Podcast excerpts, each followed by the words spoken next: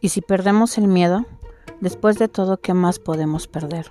Hemos perdido tanto en esta vida que perder el miedo no debería darnos temor.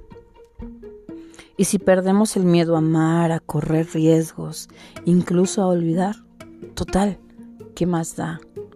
Hemos perdido gente que amábamos, amistades únicas y auténticas, y nos hemos puesto de pie ante eso. Así que perder el miedo tan solo sería perder algo más.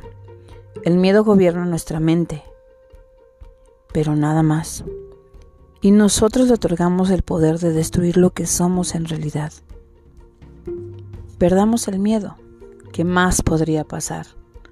Tal vez, esta vez, podríamos ganar. Ganar, amar en libertad y por fin sanar.